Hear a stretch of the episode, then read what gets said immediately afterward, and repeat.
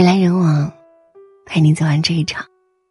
这里是博尔大叔，我是付小米。昨天在朋友圈看到这样一条动态：疼你的人在转账，爱你的人给现金，宠你的人买礼物，喜欢你的人发红包，骗你的人在装穷。我念给大晴听，他大笑说。最后一句真相了。上上个月的时候，大晴收到一位许久不联系的老同学的电话，寒暄了几句之后，说自己手头紧急用钱，问能不能先借五千块钱应应急，一周左右肯定就还了。大晴这个人耳根子软，想想以前关系这么好，谁还没有个难的时候呢？能帮就帮一把吧。没成想，一拖就拖了这么久。对方毫无动静，却在朋友圈晒着自己新提的车和新买的包包。昨天大晴主动给对方打电话，说自己也急着用钱，要是手头宽裕，就把钱转一下吧。没想到对方居然态度特别恶劣的说：“我有钱不就给你了，催什么催？真是患难见真情！我现在给你转账，咱这交情到此为止。”微信上收了款，大秦想着缓和一下关系，斟酌了好久，想给对方发消息说自己确实也是急用钱，没想到对方早已经把自己拉黑了。所幸钱是要回来了，他苦笑着跟我说：“哎呀，都是谈钱伤感情，借钱看人品，真是不假呀。这以后啊，太久不联系的人打电话，我是得考虑考虑再接了。”愿意借钱给你的人，都是真心把你当朋友的人；主动按时还钱的人，一定是信守承诺、品质良好的人。有事没事就群发要红包，关系熟不熟都借钱的人，是教养不足，注定不会有大作为的人。不还钱还撒泼耍赖的人，是你必须要离得越远越好的人。很多时候，我们无法用钱衡量一切。就会或多或少的因此而看清很多东西。谈钱最能看出一个人的人品。记得在后台看到过这样一段倾诉，大意是自己和男朋友在一起三年多，自己工资比对方高一点儿，两个人出去玩或者平日里逛超市，大多时候是女生花钱。最开始男生会说我没流量了，或者我忘带钱包了，后来就干脆手揣兜。等着姑娘结完账一起走人。女生问我：“其实我们感情一直很好，他对我也挺好的，但就是钱这方面吧，我也不知道是不是自己想多了，心里还是会觉得不舒服。但他说过会好好努力，不让我这么累的。”我对女生说：“如果他真的爱你，不会三年了还在给你画饼吃，这其实已经算是人品问题了。”突然想到一个问题是这样的：一个只有十块钱愿意为你花九块钱的男人，和一个有十万愿意给你一万的男人，你选哪一个？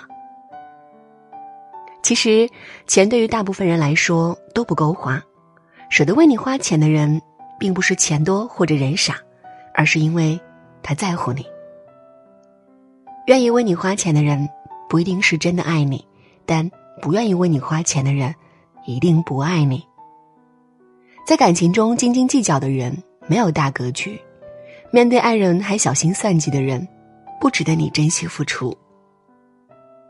看一个人爱不爱你，从来不是看他嘴上说了多少，而是看他在行动上做了多少。那些舍不得为你花钱的人，也舍不得爱你。谈钱最能看出一个人的真心。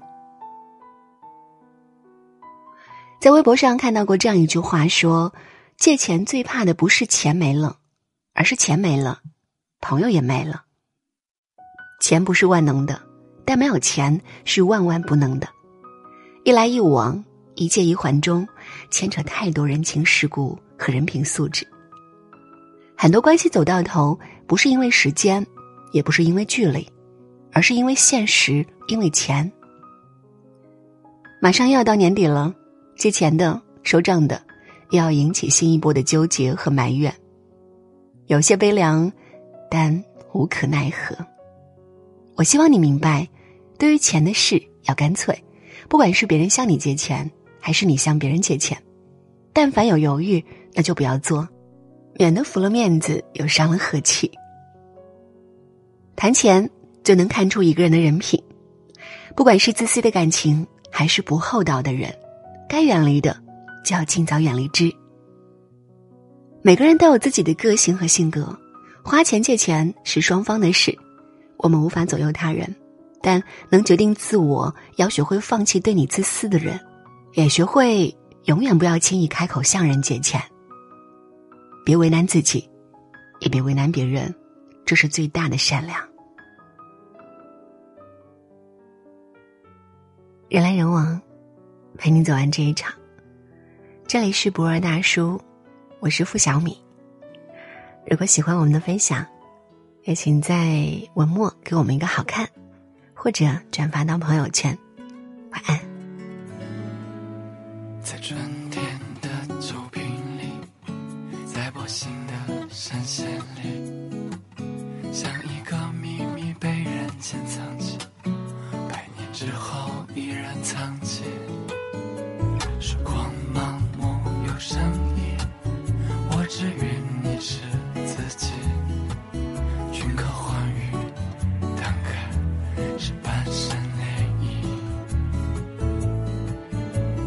关心工业和书籍，探讨童年与苦剧，我们从各自语中赎回自己。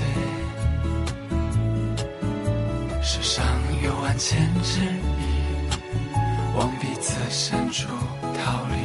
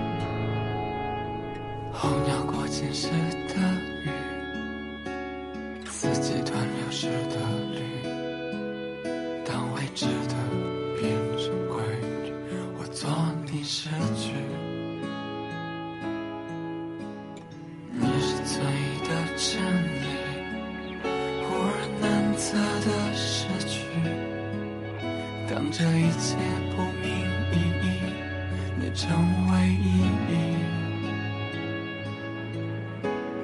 在春天的酒瓶里，在薄幸的山线里，像一个秘密被人间藏起，百年之后依然藏起。